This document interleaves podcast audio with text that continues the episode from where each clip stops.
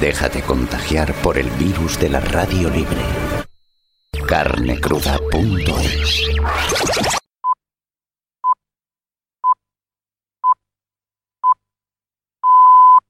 ¿Va usted a poner la guillotina en la Puerta del Sol? Pues sí, señor, la guillotina, la guillotina. No voy a seguir toda mi vida escribiendo panfletos y despotricando contra los borbones. Sí, señor, la guillotina. La reina. ¡Zas! Guillotina. Los chulos de la reina. ¡Zas! Guillotina. Los chulos del rey. ¡Zas! Guillotina. Los ministros. ¡Zas! Guillotina. Los obispos que los rodean. Guillotina, guillotina, guillotina, guillotina. Todos guillotinados. Sí, señor, la guillotina. ¿Ha terminado usted? Sí, señor. Vamos a comer. Welcome to Carne, Carne Cru- Cruda, Cruda, the album. Join us for danger, excitement, innovations, and emitiendo desde los estudios Cudi para toda la galaxia, en colaboración con el diario.es. Carne cruda. La República Independiente de la Radio. Al PSOE le gusta la entrada de Rejón en las elecciones, a la derecha también, a sus medios lo mismo. Piensan, con razón, que debilita a la izquierda porque la divide y le resta votos a Unidas Podemos. Pero Sánchez no debería mostrarse tan ufano. Todas las encuestas le dan como el máximo responsable de la repetición electoral, incluso entre sus propios votantes. Así que el errejonismo también comerá de su pastel. Nos ha llevado a elecciones para quitarse a Iglesias de encima y gobernar en solitario, pero todo apunta a que no va a conseguir ni lo uno ni lo otro y puede conseguir lo contrario, que gane la derecha. El salto a las generales de Más Madrid es tan legítimo y lógico como arriesgado y cuestionable. Es legítimo porque lo han decidido sus bases. Ahí nada pueden reprocharles las bases de otros partidos. Es lógico que ocurriera porque hay una izquierda rebotada con Sánchez e Iglesias. Es arriesgado porque el bloque progresista está debilitado por las negociaciones fallidas y partirlo pone en peligro la posibilidad de gobernar. Y es tan cuestionable romper la izquierda ahora como lo fue cuando Iglesias apoyó a Sánchez Mato frente a Carmena o cuando Errejón se independizó. Todos tienen lo suyo. El 28A la izquierda ganó por pocos votos, pero bastantes diputados. Ahora esa secuela la sufrirán ambos bandos, a no ser que Casado, que no parece, convenza a Rivera y a Bascal de presentarse juntos con España Suma, como intenta a la desesperada. Si la derecha se suma y la izquierda se divide, el trifachito multiplica y puede ganar. El problema no lo ha creado solo Errejón.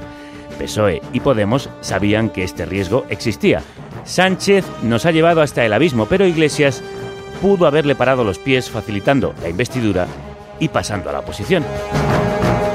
Desde Garzón a Colau se lo pidieron. Le advirtieron del deterioro de Unidas Podemos que no tiene nada que ganar y sí puede perder en unas nuevas elecciones.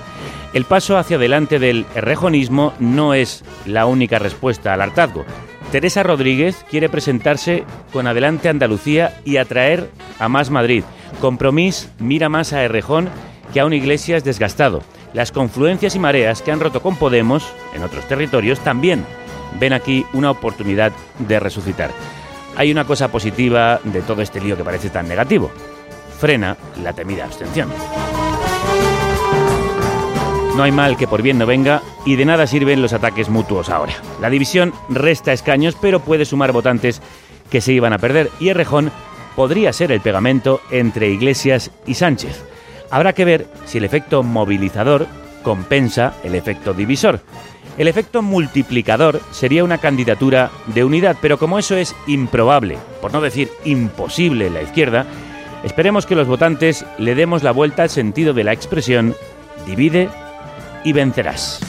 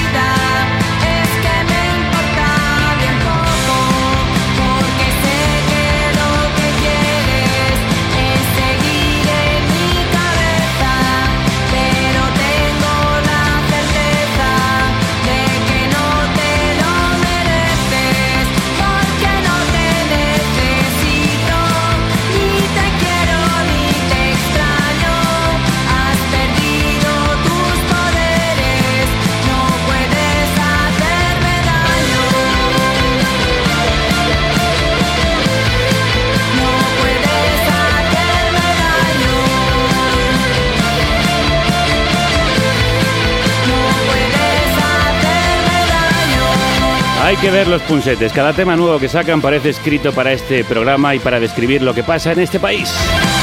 Bienvenidas y bienvenidos a la carnicería sonora asociada a eldiario.es, esta república independiente que emite desde carnecruda.es y un grupo de emisoras libres. Gracias a los oyentes que hacéis posible este programa.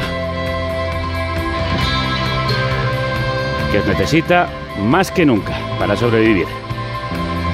Vosotros dais vida y trabajo al mejor equipo de la radio, formado por Eva López en el sonido, Violeta Muñoz en las redes y guiones, Álvaro Vega en la web y la fotografía y vídeo, Paz Galeana y Celtia Tabeallo en la producción, comunicación y atención a los oyentes, Manu Tomillo y Rocío Gómez en el guion y la producción y en la dirección, quien nos habla, Javier Gallego.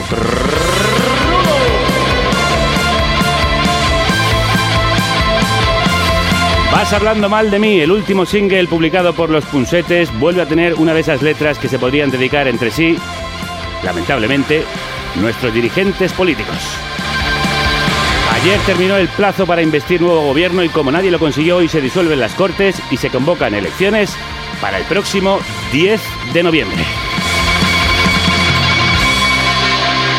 Y hoy analizamos esa nueva cita con las urnas con una mesa de periodistas y antes con uno de los políticos que más insistió a la izquierda española que pactara para evitar esta nueva convocatoria electoral.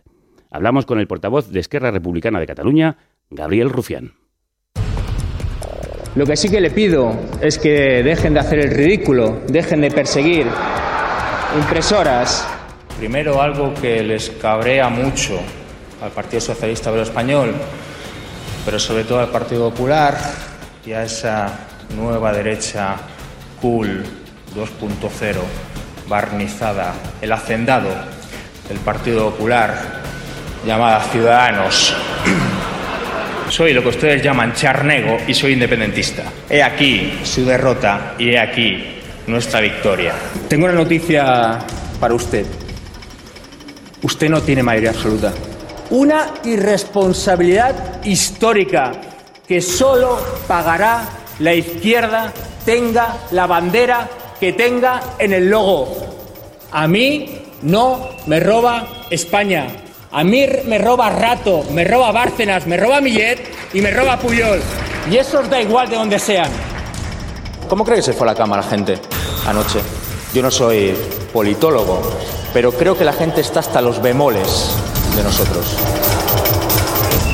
Gabriel Rufián, crudos días. Buenos días, ¿qué tal? ¿Cómo cree que se ha ido la gente a la cama esta noche? Pues igual que hace unos días, ¿no? Yo creo que bastante harta, fatigada y como comentamos, pues hasta las narices de, de nosotros, ¿no? Nosotros avisamos durante pues eh, prácticamente todos los debates de investidura de que, de que la irresponsabilidad y la oportunidad eh, era histórica, casi casi negligente y que pues toda la izquierda tuviera la bandera que tuviera en el logo o en el programa electoral pues lo iba, lo iba a pagar, pues porque yo creo que el adversario de estas eh, elecciones no será ni, ni Vox, ni Ciudadanos, ni, ni Partido Popular que también, sino pues eh, la abstención, ¿no? Explicar a la gente por qué tiene que, que volver a ir a votar, ¿no? Por el fracaso principalmente de dos, de dos partidos o de, o de dos liderazgos. ¿Quién es el responsable? ¿Son los dos por partes iguales de que vayamos a elecciones? Pues es que siempre decimos lo mismo, nos da igual, es que da igual. Es que aquel que crea que, que la gente distingue o que la gente recuerda el papel manipulado o el ministerio que me ofrecieron o que no era un ministerio, no, no, sino que era la Secretaría General, lo que es que es que el porcentaje que me ofrecen de presupuestos bajo es, se equivoca, eh, se equivoca. La gente lo que ve es que no hacemos nuestro trabajo, que, la izquierda una vez más eh, con ese pues, espíritu cainita pues no se pone de acuerdo, sí que es cierto que dicen que en la vida pues dos no se pelean si no quiere, en política dos no acuerdan si uno no quiere, esto señalaría evidentemente al PSOE y a, Pedro Sánchez, pero, pero es que nosotros hacía muchísimo tiempo que no esperamos nada del, del PSOE. Hay una frase que, que repetimos mucho, que es que nosotros al PSOE no le tenemos manía, le tenemos memoria. Por eso interpelábamos bastante a, Podemos, que entendíamos que, estaba desaprovechando una oportunidad eh, histórica. Ahora, dicho esto, yo creo que, quien crea que la gente va a distinguir o que, esto va, a ir más para un lado que para otro, pues yo además demasiado tiempo en un despacho con un gurú de la demoscopia. Para evitar las elecciones debería Pablo Iglesias, eh, incluso que, aunque no fuera su opción preferida, haber investido a Sánchez presidente y haber pasado a la oposición. Yo primero le, en el primer debate de investidura le, comentamos y también en alguna llamada que hicimos, pues que, que que tuviera en cuenta que después de cuatro, cuatro años de vida, que le ofrecieran cuatro ministerios, ahora dicen que no eran cuatro ministerios, sino que eran pues, un ministerio, una secretaría general, es que me da igual, que le ofrecieran en definitiva una presencia en el gobierno, pues era un éxito eh, histórico para la izquierda, yo que vengo de esa izquierda que ha perdido toda la vida me parecía un éxito y sobre todo pues que, que se lo cobrara, ¿no? que entrara y que se lo cobrara después de, cuatro años, ¿no? que, si eran mejores realmente pues que, que lo demostraran y que, que de aquí a cuatro años se lo iban a se lo iban a cobrar, algo muy similar a lo que nosotros hemos hecho en, en Cataluña, que como todo el mundo sabe tenemos una coalición de gobierno con un espacio ideológico y político que, que nos comporta enormes contradicciones, eh, enormes problemas, pero también enormes victorias. Yo creo que después de cuatro años pues estamos en una situación mucho mejor ¿no? para, para poder ganar eh, unas elecciones. Nosotros hacíamos esa reflexión a Podemos, ¿no? La respuesta fue fue que no, que le estaban humillando. Y nosotros, con todo respeto al mundo, le decíamos, mira, Pablo, yo creo que que te humillen no es que no te den un ministerio, eh, que te humillen es que te metan en la cárcel por tus ideas, ¿no? Y si nosotros estamos aquí con gente en la cárcel eh, apostando porque hay legislatura y por intentar hacer política, pues la pregunta es por qué tú no, ¿no? Y después, los últimos días, la verdad es que sí que intentamos, era mucho ya más complicado hablar con él directamente, pues intentamos hacerle llegar la idea de que de lo que nosotros hubiéramos hecho, ¿no? Eh, con toda la humildad del mundo para intentar desbloquear, pues hacer un discurso durísimo, eh, el discurso que yo creo que se tenía que hacer de cara, de cara al PSOE, erigirse como líder de la oposición y, y, quedarte fuera, ¿no? E intentar condicionar desde fuera y yo creo que hubiera salido a hombros si hubiera pasado eso, ¿no? No tampoco se pudo, tampoco pudo ser, pues bueno, pues estamos en esta situación. ¿Se arrepiente Esquerra Republicana de haber rechazado los presupuestos pactados por Unidas Podemos y PSOE, haber provocado estas elecciones que nos llevan a unas nuevas elecciones? No, a ver, entendemos, ya fue un mantra durante el 28A y, y la verdad es que nos explicamos, la gente lo entendió porque ganamos las elecciones en Cataluña de manera holgada, ahora vuelve a ser un mantra, según, no lo digo ¿eh? por, usted, pero un mantra de según quién y, volvemos a responder lo mismo. Nosotros al PSOE le votamos una moción de censura gratis, gratis, porque no era una opción, era una obligación echar a ladrones de, de Moncloa, ¿no? Nosotros al, al PSOE le votamos un techo de gasto gratis, aun sabiendo que el Partido Popular lo iba a tumbar en el Senado por su mayoría absoluta. Y nosotros al PSOE sobre todo le votamos el contenido social que extrajo de esos presupuestos mediante reales decretos. Le, le votamos en total 28 de los 29, todos menos el de fondos buitre, por razones obvias. Y lo único que pedíamos era diálogo, diálogo, una mesa de diálogo. Y todo el mundo recuerda, y si no lo recuerda, pues lo recuerdo yo ahora, la famosa palabra casi que era herejía, ¿no? Relator.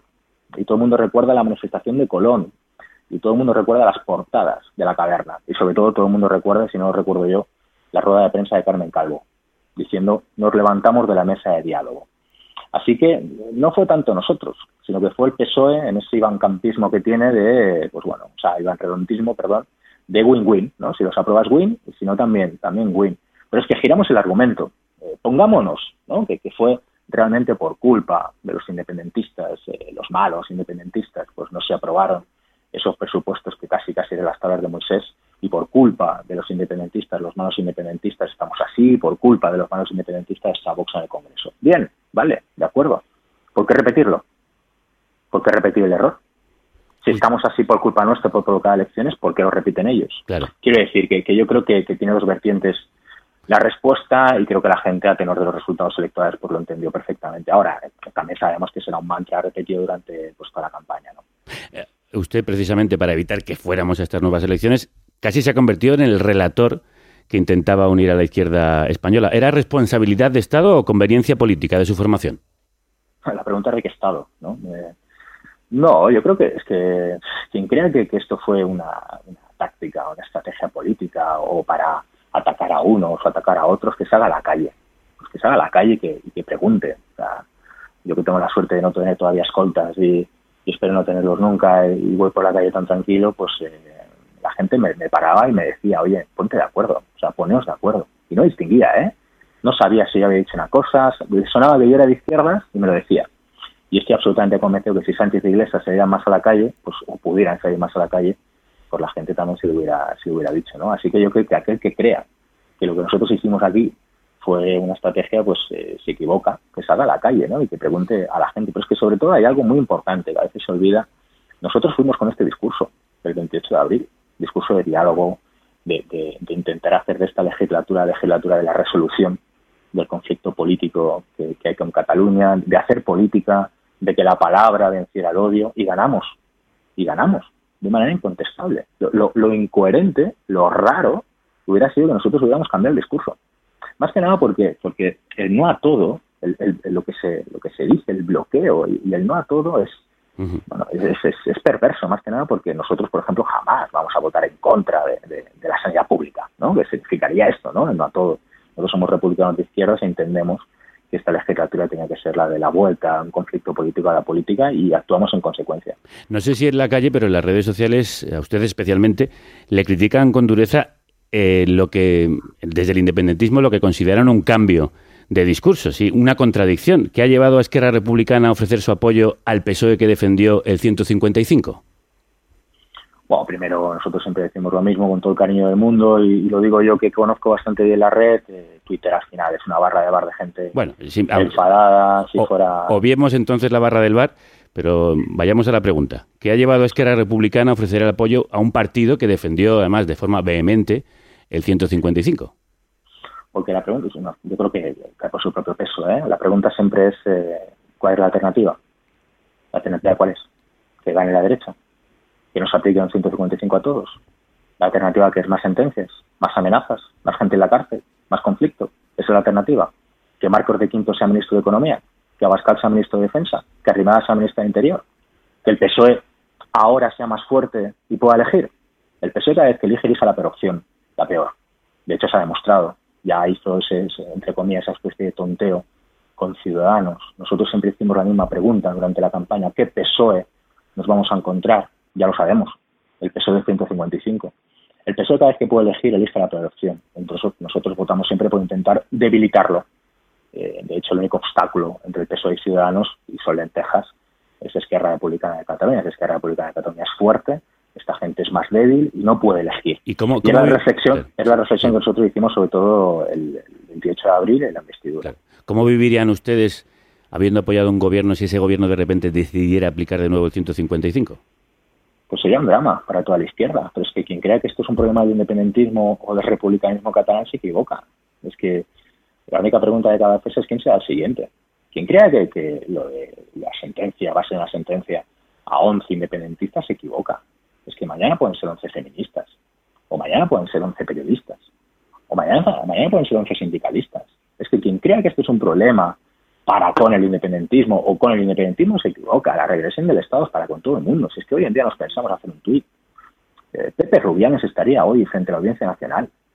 ¿Qué quiere decir? Es que aquel que crea que esto es por nosotros, que nosotros nos hemos provocado, que eh, esto estaba latente, nosotros simplemente lo hemos señalado y creo que sería dramático para la izquierda española pues que un partido aparentemente con las siglas socialistas obrero pues apuntar a eso. Ahora, repito, nosotros del PSOE no esperamos absolutamente nada. El PSOE no hace. Al PSOE se le obliga a hacer. Nosotros consideramos que podemos obligarle a hacer. Como bien decía usted, eh, podrían ser mañana otras personas. Ayer, de hecho, la Guardia Civil detuvo a nueve miembros de los CDR, los Comités de Defensa de la República, acusados de tener material para fabricar explosivos. Lo han sacado por atrás. Por el parking, lo han sacado por Mira, mira, mira, mira, mira, mira, mira. ¡Hala! Mira, mira, mira. Y usted escribió en Twitter unas palabras muy similares a las que me acaba de decir. Vives en un país en el que se detiene a gente de madrugada para buscar pruebas en su contra. Lo comento porque en democracia es justo al revés. La única pregunta que cabe hacerse es quién será el siguiente. Ya avisamos. El a por ellos era un a por todos. ¿Cree usted que es antidemocrático lo que ha sucedido? ¿Una detención ordenada por un juez en base a indicios policiales? Pues que a los hechos me remito. Eh, no entramos tanto en el, en el fondo, más que nada por falta de información. Nosotros no, no somos ciudadanos, ni somos eh, la caverna, no vamos a asumir eh, según qué discursos ni cometer según qué irresponsabilidades en cuanto a esto. Ahora, todo el mundo recuerda, por ejemplo, el comando Dixan. ¿no? Se acusó a unos chavales de estar fabricando bombas y era Dixan, era detergente. Todo el mundo recuerda a los siete chavales de Alsasu que están en la cárcel por una pelea de bar y todo el mundo sabe que si no fueran de Alsasu y fueran de Albacete estarían en su casa. Todo el mundo sabe, todo el mundo conoce, todo el mundo recuerda a Tamara, ¿no? una chica que estuvo durante dos años recluida en su casa, en Vila de Cans, Sí, sí. por la careta de Jordi Cosas. Quiere decir Entonces, que ¿cree, es usted, que- cree que usted- no- es que lo está comparando con montajes policiales? ¿Cree usted que es un montaje policial? Yo lo que creo es que las ganas de según qué poderes fácticos del Estado de hacer ver que en Cataluña hay violencia, no hace falta ser independentista ni demasiado espabilado, yo sobre todo no soy muy espabilado, son obvias, son obvias. Eh, el relato está hecho. Y lo único que invito a todo el mundo es a que tenga prudencia y a que espere, sobre todo, y que, y que veamos a ver qué pasa. Ahora, me parece bastante anormal, además en este caso eh, sé perfectamente dónde se hizo, alguna de las redadas que se hizo se hizo a 30 metros literalmente donde yo vivo, y, y de hecho es- una de las redadas, por ejemplo, se hizo en un casal de la CNT, donde hace ya 5 o 6 años se hizo otra, y la gente se da a la calle. Lo único que digo es que hubo gente que se detuvo frente a sus hijos a las 6 de la mañana, frente a sus hijos, literalmente, echando la puerta abajo, y a las 6 de la tarde estaban en su casa. Ah, igual no eran tan peligrosos. No me ha contestado la pregunta. ¿Cree entonces que es un montaje policial? Igual no le contesto lo que usted quiere, eh, que es otra, que es otra cosa. Pero vamos, lo único que digo es que igual no eran tan peligrosos y a las 6 de la tarde estaban en su casa. Bueno, eh, según la Fiscalía de la Audiencia Nacional, almacenaban ácido sulfúrico, parafina, aluminio en polvo, decapante, gasolina, termita y una composición pirotécnica, supuestamente para elaborar explosivos. ¿Hubiera escrito usted lo mismo si los detenidos fueran sospechosos de yihadismo? Me parece un tanto perversa la, la pregunta. Lo que sí que hubiera dicho lo mismo si, si hubieran detenido a cualquiera que supone, supone un o sea, un peligro político para el régimen del, del 78. Ya lo hemos visto antes, ¿eh? anarquistas, sindicalistas, incluso algún periodista crítico. Muchísimas Siempre veces. me hubiera, pero, pero sobre todo lo que sí que, lo que sí que repito, nosotros criticamos las, las formas de la Guardia Civil. Eh, me parece bastante anormal, digo, pues está obviando, me parece bastante anormal que se haya detenido a gente a las 6 de la mañana, a las 6 de la tarde, esté, esté en su casa si tan peligrosos eran. Pero pido prudencia a todo el mundo porque igual eh, nos tenemos que comer alguna portada de hoy. ¿Usted cree que forma parte de la represión del gobierno de España al independentismo? ¿Perdón? Si usted cree que esta operación policial formaría parte de la represión del gobierno español al independentismo. No veo muy normal eh, detener a alguien a las 6 de la mañana y soltarlo a las 6 de la tarde. ¿Se le puede llamar represión? Pues quizás sí. Eh, ahora, eh, no creo que sea muy normal hacer o meter a 500 eh, guardias civiles en una ciudad persiguiendo a gente para soltarlos por la tarde. Es que son hechos, ¿eh? Vamos, que no, no, no me lo estoy inventando, es así. Bueno, volvamos a su papel en el, en el Congreso. Eh, ¿Qué le ha hecho pasar eh, de este tono provocador Señores del PSOE, Iscariote, ustedes llevan 40 años dando una de cal y otra de arena. ¿Cree usted que es agradable, que es fácil tender la mano a aquellos que mandaron a salvajes a las calles de Cataluña a apalear a nuestra gente? Usted, señor Borrell, es un hooligan a este otro tono mucho más conciliador? Si ustedes vienen aquí con los deberes hechos, si ustedes vienen aquí con un, con un acuerdo, con una coalición de gobierno, cuenten con nosotros. Gabriel, ¿qué le ha hecho pasar de ser el provocador del Congreso a ser el relator? Bueno, siempre acabamos diciendo lo mismo frente a esta pregunta sempiterna. Yo creo que provoca mucho más quien roba y quien dice que son unos ladrones. Nosotros tenemos enfrente a gente, eh, las primeras declaraciones que usted ha puesto, que son un poco las de siempre, gente que había provocado eh, muchísimo dolor a la población. Jamás hemos compartido ese, pues ese mantra también de que al final el malo es el de la camiseta y el bueno es el de la corbata. Nosotros nunca hemos creído en eso. Ahora sí que es cierto que, y es algo que, yo he dicho y dije en el debate de investidura, luego voy a repetir aquí, yo creo que en un momento dado di demasiadas excusas y a los me remito. Eh, para hablar más de, de, mis formas que del fondo, creo que se puede eh, ser muy duro aceptando, entre comillas, las reglas del juego.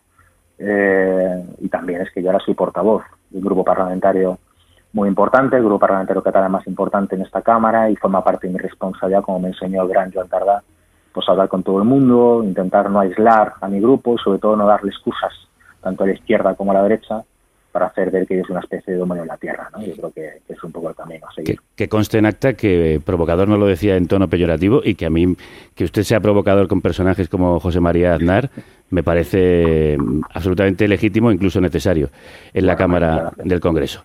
Eh, mmm, vamos a seguir con la, lo que nos viene encima, que son esas elecciones y la sentencia del Prusés. ¿Cuál cree que será el resultado de esa sentencia del Supremo? Pues creo que no hay nada en la vida o en política que con más ganas de, equivocarme que, que, esta, ¿no? Yo creo que, que, la sentencia será será dura, lo dicen eh, juristas eh, expertos, eh, creo que será dura, será ejemplificante, creo que el Estado tiene muchas ganas de, de castigar, eh, no montarían todo esto si no fuera así, eh, sabemos que Uriol, Uriol Junqueras y Uriol es el primero que lo sabe, hace muchísimo tiempo será el que más el que más pena tenga, eh, bueno, y a partir de ahí pues irá, irá todo el mundo yo creo que, pillará algo, ¿no? Eh, bueno, eh, lo que siempre decimos, que aquel que crea que, metiendo a la gente en la cárcel o metiéndole 15 años de cárcel a los Junqueras por un referéndum, eh, pues bueno, nosotros vamos a desaparecer, pues eh, se equivoca, ¿no? Eh, igual que nosotros sabemos que no vamos a desaparecer, entendemos que la otra parte tampoco va a desaparecer y por eso entendemos que la única solución es el diálogo y la política, ¿no? Y retornar un conflicto político a la política, por eso pues estamos todavía esperando en una mesa que, que se siente alguien enfrente, ¿no? ¿Cuál será la reacción cuanto- de...? Sí, perdón.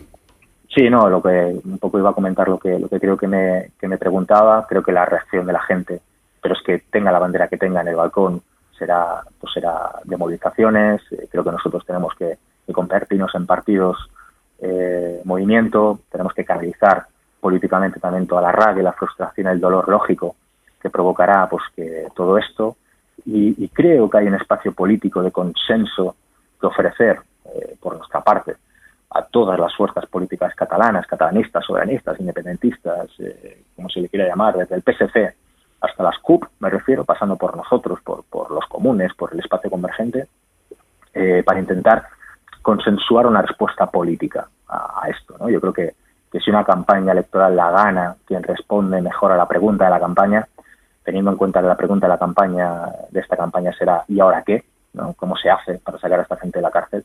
Pues yo creo que hay un espacio político que, que recorrer en ese sentido y nosotros por ahí vamos. En ese ahora que entraría a pedirle al gobierno, a un posible gobierno del PSOE, un indulto, si fueran condenados.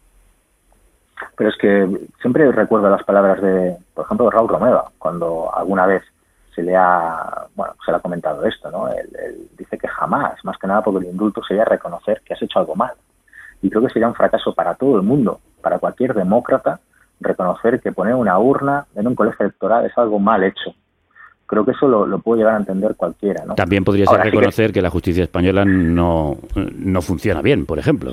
Sí, pero bueno, hay otras figuras, ¿no? Que, que podrían que podrían funcionar en este país. eh, ha habido ha habido eh, no indultos, sino pues por ejemplo formas como la amnistía, pues para incluso asesinos, para golpistas, para fascistas. Quiero decir que, que yo creo que hay un consenso, ahí, eh, puede haber un consenso programático para intentar llevar a, a la Cámara aquí al, al Congreso una respuesta política que se pueda debatir. ¿Y cuál sería esa respuesta?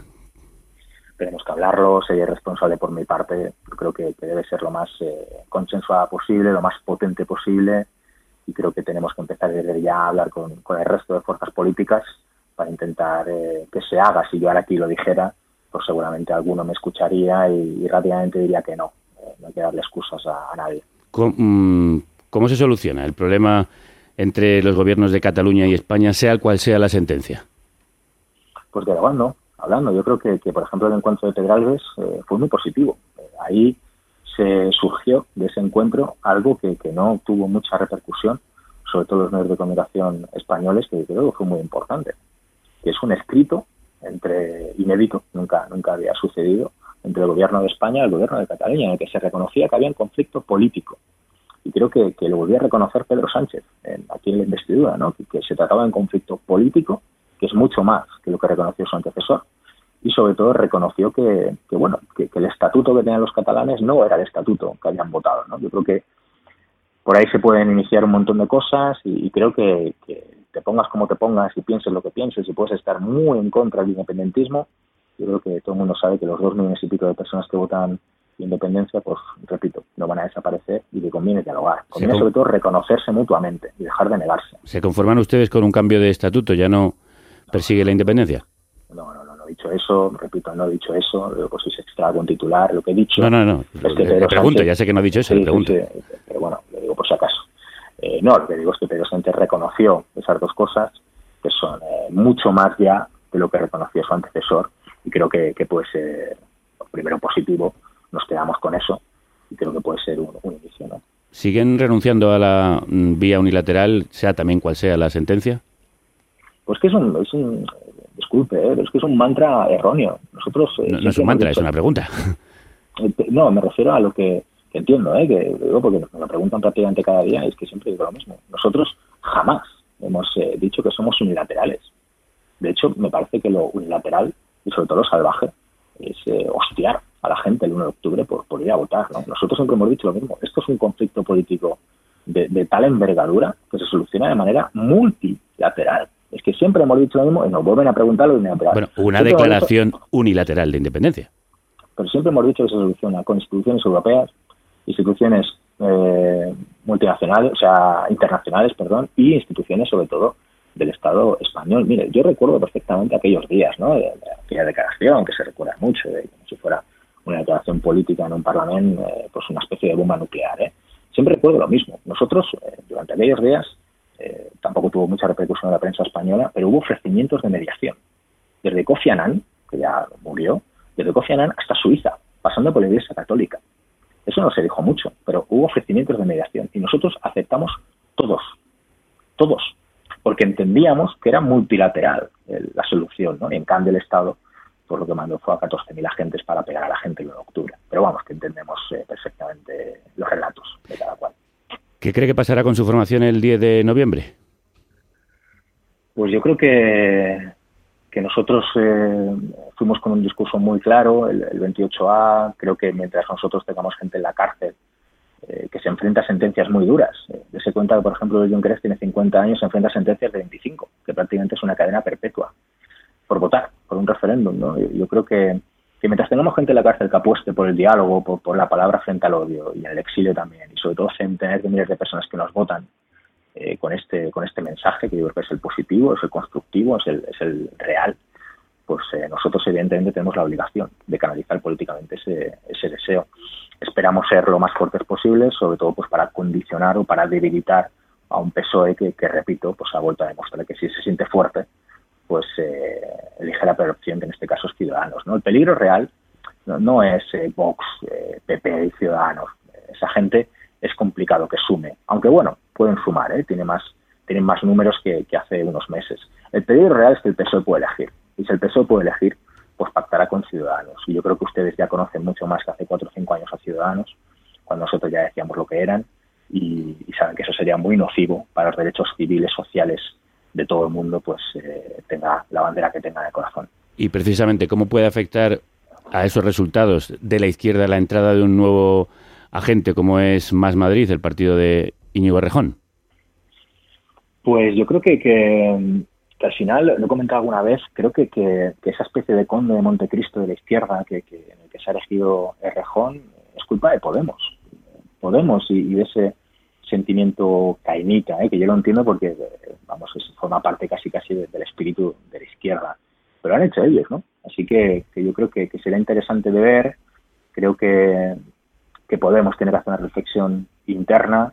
Yo los he conocido desde el primer día hasta, hasta el último aquí en el Congreso. Eh, no voy a ser injusto, no voy a entrar en detalles. Ahora creo que, deben de hacer una reflexión interna, porque lo que estamos viendo es que muchas confluencias que hace cuatro años, además que yo conocí, que hace cuatro años, pues, eh, pues con una enorme ilusión aceptaron una coalición con, con Podemos, pues ahora van a virar hacia el espacio político de, de Rajón. ¿no? Yo les recomiendo que lean El Conde de Montecristo porque lo explica todo. Y hablando de confluencias, ¿ustedes en los acuerdos se ven más cerca de Unidas Podemos o de Junts per Catalunya? La verdad es que nosotros en el Congreso, eh, como grupo parlamentario, que es el que yo tengo el honor de, de liderar, le hemos votado el 100% de las eh, iniciativas a Podemos. El 100%. Todas. Y a Junts per Catalunya a veces eh, no tanto. Nosotros somos un grupo parlamentario de izquierda, republicano, y, la verdad es que con el espíritu de, Unidas Podemos pues nos sentimos muy, muy cómodos. El problema de Unidas Podemos es que en campaña muchas veces son el Che Guevara y luego aquí en, un despacho son un poco Durán y Lleida. ¿no? Yo les he visto mirar al, al suelo eh, por no aplaudir, eh, pues, pues, por ejemplo, un recordatorio de presos políticos, ¿no? o no aplaudir al Joan Tardá cuando hacía una apelación a, a la libertad del pueblo de Cataluña. Es una decepción en muchos sentidos. Ahora, eh, yo creo que también es un espacio político imprescindible en el cual nosotros, pues evidentemente, nos sentimos muy cercanos. Usted como republicano y, y persona de izquierdas, el otro día, el sábado, en la sexta noche, dijo que in- incluso cree que Cataluña podría o debería dar más dinero a otras regiones más desfavorecidas de España. Eso va en contra del mensaje de una parte del independentismo que se agarró a que Cataluña daba demasiado. Bueno, sí, no. Nosotros la investigación lo dijimos, es que yo lo llevo diciendo pues unos cuatro años, lo que pasa es que no se me escuchaba y ahora un poco más. Eh, el, el- yo creo que el peor el peor eslogan de la historia, los eslóganes políticos, eh, es España nos roba. ¿no? Es el peor. Y, y fue creado por una por una facción o por una minoría muy minoritaria del, del independentismo. Igual que nosotros cada vez que, por ejemplo, habla Jiménez Los Santos, no pensamos que todo el, entre comillas, españolismo es así, pues siempre pedimos lo mismo, ¿no? Cada vez que hable alguno de nuestros, entre comillas, radicales, pues que nadie piense que nosotros somos todos así, ¿no? Pero es un mantra nefasto y falaz, ¿no? De hecho es tan nefasto que todavía nuestros adversarios políticos de izquierda y derecha lo utilizan, nos lo siguen echando en cara. Bueno, yo, yo Pues a- ella fue- ayer seguía sí. leyendo comentarios sobre su declaración de muchos independentistas que decían que lo que faltaba es que le tuvieran que dar más dinero a España. Pero yo le recomiendo a Javier que no lea mucho Twitter, ¿eh? Si fuera por Twitter... No, no solo hablo de Twitter, hablo de noticias y hablo incluso de declaraciones, pero bueno. no recuerdo ninguna, yo sobre todo recuerdo tweets. Si fuera por Twitter, nosotros tendríamos cinco diputados aquí en el Congreso. Y, y la CUP gobernaría por mayoría absoluta el Parlamento de Cataluña. Y Joan Laporta sería presidente del Barça. Quiero decir que, que es, una, es una burbuja. ¿eh? Dicho esto, eh, por eso fui yo tan tan eh, vehemente diciendo que no nos robaba España, sino que robaba pues, Puyol, Bárcenas, etcétera, etcétera, etcétera. Pero es que eso de que Cataluña sea más eh, solidaria de una forma, hay una última parte de la frase que siempre se olvidan de, comentar, ¿eh? de una forma racional y sobre todo voluntaria. ¿Qué significa esto? Pues por ejemplo no pagar radiales en Madrid o por ejemplo intentar ayudar más a la comunidad valenciana que está muy mal financiada o a Baleares, ¿no? O incluso a Andalucía. Pero repito, de una manera racional. Yo creo que esto lo puede llegar a entender cualquiera, pero no, no, no, es- no es una petición del independentismo. Yo, yo he escuchado a gente de Podemos decir esto y creo que es, que es bastante, vamos, bastante positivo. Pero es que quien crea, lo digo porque algunos nos quieren escorar en, esos posicionamientos eh, de nacionalismo excluyente, quien crea que nosotros, o, o que la inmensa mayoría del pueblo de Cataluña, algunos de ellos venidos hace muchos años de otras partes de España, lo hace por dinero, que pase por Santa Coloma de Gramanet, que yo soy ahí, y que vea lo que la gente opina. Me va a decir usted que esto es un mantra, pero ¿el independentismo está dividido? Bueno, es que a mí me lo llevan diciendo cinco años, que el independentismo está dividido. No. Bueno, parece Mire, que nosotros- llevan por lo menos líneas diferentes de defensa de argumentos. Sí, pero yo creo que ahora se va a entender un poco mejor. ¿eh? Lo llevamos diciendo también cuatro o cinco años y a veces no se entendía mucho. Yo creo que ahora se entiende un poco mejor. Eh, la coalición de gobierno, los, los acuerdos, en definitiva, que nosotros tenemos con el espacio convergente en Cataluña, comportan enormes contradicciones, comportan enormes dificultades, pero también comportan enormes victorias. Nosotros, dos espacios políticos muy diferentes, también está las CUP, por cierto, poco sospechosas de ser de derechas, pero no se habla mucho de ellos. Pero bueno, el espacio que nosotros tenemos con, con Convergencia eh, es por un fin mayor, nos trasciende a nosotros, ¿no? Es lo mismo, comporta las mismas contradicciones, comporta las mismas dificultades que si el PSOE algún día pacta con Podemos, las mismas. De hecho, se ha demostrado. Aquí se, se llevan echando los trastos a la cabeza tres meses, ¿no? Pero lo hacen por un fin mayor, ¿no? Para intentar cambiar las cosas, para intentar cambiar, entre comillas, su, país. Es el futuro de la política. Yo ya entiendo que desde muchos eh, sectores, sobre todo desde según izquierdas, se ha dicho lo del independentismo no vale porque van con convergencia, ¿no? Puyol, el 3%, todo eso. Es como decir, el federalismo español no vale porque van con el PSOE, ¿no? Que vende armas a Arabia, que van a 155. No, pues sí que vale. O sea, comporta enormes contradicciones, pero el futuro de la política es pactar entre diferentes. Y nosotros en Cataluña lo hicimos y esperamos que algún día aquí en España pues se pueda hacer. Pues esperemos que el futuro de la política pase precisamente por ahí, por el diálogo y el entendimiento. Gabriel Rufián, portavoz de Esquerra Republicana de Cataluña en el Congreso de los Diputados. Muchísimas gracias. Muchas gracias, un placer. Muchas gracias, Adeu. Si no defendemos nuestros derechos, los perdemos. Que el odio se muera de hambre. Si no lo cuidamos, el planeta se muere. Nadie le da de comer. Si nos descuidamos, nos perdemos. Vamos juntos a Si no romper nos juntamos, ganan ellos. muros, Y barreras. si no nos y ayudas, alambre. nosotros desaparecemos. El odio se muera de hambre. Carne cruda. Si tú nos necesitas, nosotros te necesitamos más que nunca. Vamos Financia la República Independiente de la Radio. Hazte productor. Defiende tu altavoz. hambre. Que el odio se muera de hambre y dale a carne cruda de comer. Anda. Anda, sí. Gracias a que tú nos das de comer, podemos tener en este programa la voz de Rosalén, que nos alimenta el alma. Carretera y canta. El diario de Rosalén. Rita ya desde pequeña Hoy os hago un audio desde un sitio súper especial y ojalá, ojalá que se cuele un poquito el ruido del mar que tengo delante, porque tocamos esta noche en el Náutico, que todo el mundo lo conoce como el refugio de los músicos. Y llevamos aquí unos días trabajando, pero claro, cuando uno trabaja delante del mar, pues la cosa es bastante diferente. El agua está gélida, no lo siguiente, pero es como si de repente vivieras de golpe cuando te metes y sales. Y mm, pues hemos preparado además un- unos vídeos así muy especiales para el cierre de fin de gira porque han pasado cosas demasiado especiales con este disco y queríamos pues terminar así, a lo grande. Entonces bueno, pues esto está, el náutico está en Ogrove, en San Vicente do Mar, y lo lleva un personaje maravilloso que se llama Miguel, Miguel de la Cierva, que es un loco de la música y un cuidador máximo y por eso la gente que viene aquí pues viene para pasar un día y se acaba quedando una semana, un mes, porque te cuida, porque se come muy rico y porque las vistas aquí pues son una maravilla. Si veis el cartel que ha venido este verano para acá, vamos, ni los mejores festivales del mundo tienen un pedazo de cartel como el que ha tenido. Y es muy habitual pues estar por aquí y ver de repente a Iván Ferreiro, a Coquemaya, a Jorge Drexler. Bueno, pues a toda esta panda ¿eh? de, de- gente talentosa y bonita. Así que nada, vamos a empezar a cantar en un ratito.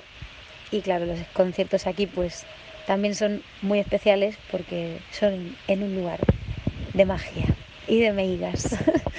os mando un besito enorme. Ojalá que os llegue un poquito del mar, de este mar maravilloso. Hola Javier, hola compañeros.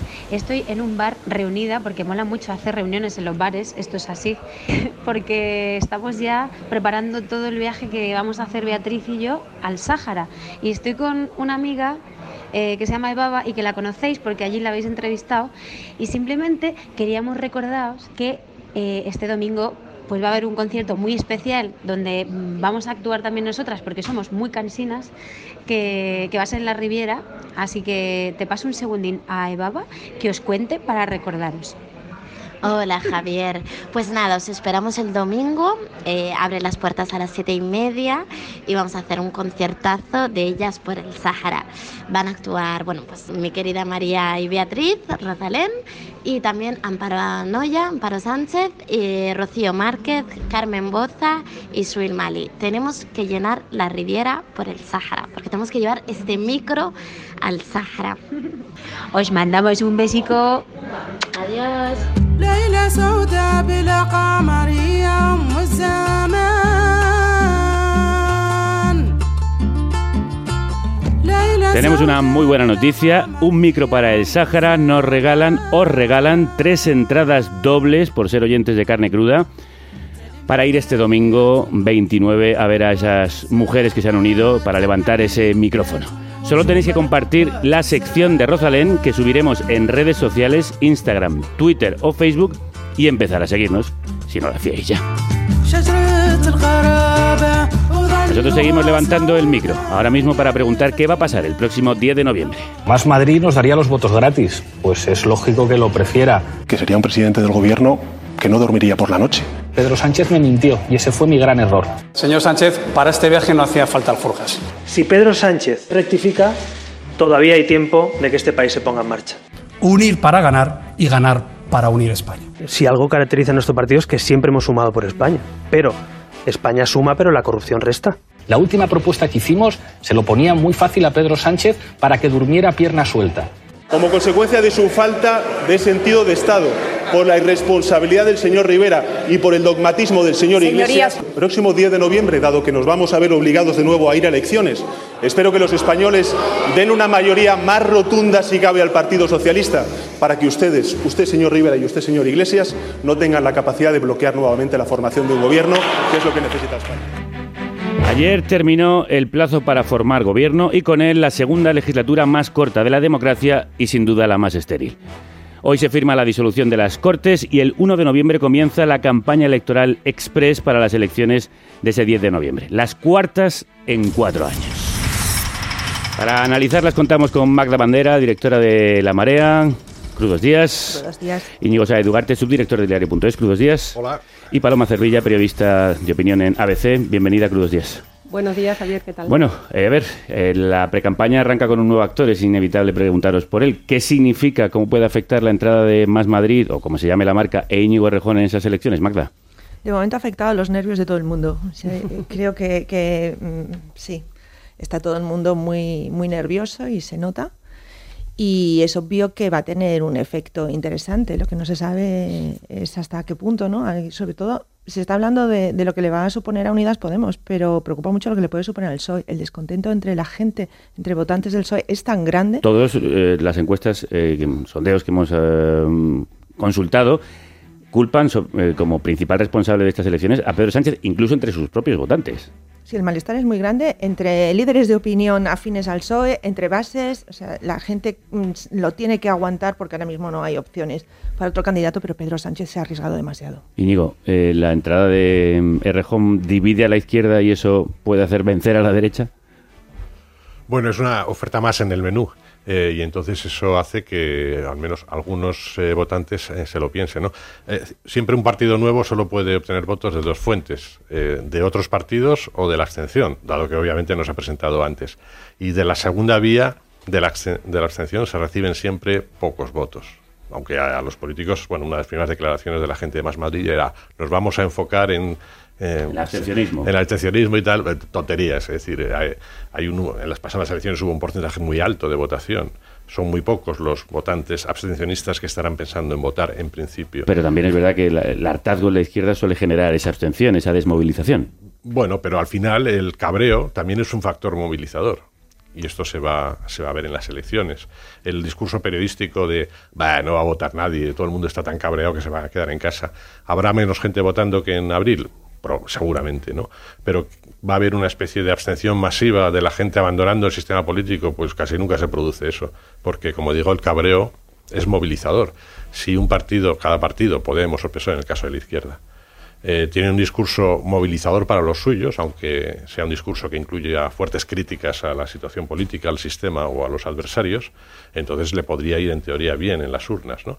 Eh, bueno, el discurso de, de- del cabreo con la situación actual eh, le sirve mucho a Rejón y a Más Madrid porque ellos no estaban. Entonces, claro, ellos de la situación actual no son responsables de, de nada. Otra cosa es la respuesta que den ¿A quién crees que le puede robar más votos? ¿A bueno, PSOE o a en, en Unidas las elecciones Podemos? de Madrid, donde obtuvo, bueno, Más Madrid era la cuarta fuerza política, que tampoco es vencer, pero obtuvo unos muy buenos resultados eh, y superó de largo a Podemos. Ahí el cálculo es que la mayor parte, el número más alto de origen de sus votos era de antiguos votantes de Podemos, pero también tenía un número importante de, votos procedentes de antiguos votantes socialistas. No sé si la relación era 60-40, no, hablo un poco de memoria, pero era significativo el número de antiguos votantes del PSOE que votaron a Más Madrid. Entonces, bueno, eh, esa vía también existe para ellos y en teoría eh, pues puede ser efectivo para Rejón. Pero luego ahí también depende qué tipo de mensaje tenga Rejón en campaña. Es decir, al final las campañas son relevantes. Bueno, y la división las, claro. las dos semanas, o en este caso ocho días, y el, ocho periodo, días, sí. y el periodo anterior, porque ya estamos prácticamente en campaña. No hemos salido de ella. Íñigo. Entonces, eh, bueno, depende del mensaje de los líderes de más Madrid, más Rejón o más país, o como quieren llamarlo, pues el- serán efectivos o no. ¿Cuál es el cálculo que haces tú, Paloma? ¿Cómo puede afectar esto a los dos tableros, a los dos lados del tablero, a la izquierda, pero también a la derecha? Hombre, yo creo que fundamentalmente la izquierda han cambiado mucho las cosas para ellos desde el domingo, ¿no? Y sobre todo para Pablo Iglesias. Creo que la vendetta de Íñigo Errejón está en marcha y yo creo que puede perjudicar mucho tanto a Pablo Iglesias, por supuesto, que yo creo que, que es un poco cadáver, y para Pedro Sánchez también, porque yo creo que Rejón se puede llevar parte del voto del PSOE, E, que no estaba muy contento con Pedro Sánchez, pero que lo iba a votar con la nariz pues tapada, como pasaba con el PP entonces. Pablo Iglesias no le convencía mucho y Rejón sí que puede emerger como una pequeña fuerza, que a lo mejor puede tener dos o tres escaños que le pueden venir bien. Yo creo que a Pedro Sánchez las cosas le van ahí un poquito peor de lo que, de lo que pensaba y puede pasarlo un efecto como Susana Díaz en Andalucía, que parecía que iba a ganar y no ganó y no bueno sí ganó pero no pudo No gobernar suficiente. y yo no creo que vaya a tener tantos escaños como parece con el efecto Claro, Errejón. porque el, el efecto divisor que introduce Claro. la aparición de Errejón lo sufrió la derecha en las elecciones del 28A, donde perdió por poco más de 200 y pico mil votos, pero por muchos más escaños. ¿Esto le puede pasar ahora a la izquierda, Magda? Sí, por eso están tan preocupados en hacer cálculos donde, a ver dónde se van a presentar, dónde no, porque dependiendo de eso realmente eh, se pierden o no muchos votos, ¿no? Pero sí que, por ejemplo, en el caso de Susana Díaz, que es muy interesante lo que pasó, ahí lo que le afectó fue que no calculó la abstención. Yo creo que aquí, eh, como decía Íñigo, la, la rabia que hay, porque hay rabia, a lo mejor vas a, a castigar votando al contrario, o sea, al que tú culpabilizas de, de ir ahí a las, a las nuevas elecciones vas a votar al contrario. Pero de todas maneras, a Artur Mas le pasó exactamente lo mismo. Esta, estas faroles que se marcan suelen ser muy peligrosos. A veces ir a unas elecciones cuando uno tenía la posibilidad de formar un gobierno puede salirte el tiro por la culata. Bueno, sí, ha habido muchísimos ejemplos en, en- en Europa, ¿no? Ca- Casi siempre por el hecho de que las encuestas le hacen creer al político que le va a ir mucho mejor. Y eso es lo que ocurre ahora, porque las encuestas han ido evolucionando y aparentemente las que, a las que tenía acceso Moncloa le daba un aumento de votos. Pero en cualquier caso, si el PSOE obtiene 10 diputados más, la situación política de partida es la misma que después de abril. No, no va a tener una mayoría garantizada si no pacta con nadie. Claro, pues ahora hablamos de eso, de cómo puede conformar gobierno si vuelve a ser el ganador, pero tú apuntabas, y también Magda, que las encuestas a veces hacen a los políticos confundir el tiro. Vamos a hablar de ellas. Vamos a ver cómo la llegada del partido de Rejón puede romper eh, lo que hasta ahora han dicho los sondeos y qué predicen sobre el 10 de noviembre. José Pablo Ferrandiz, investigador principal de Metroscopia, un saludo. Crudos días, ¿qué tal? ¿Cómo estáis? Días, encantado de saludarte de nuevo.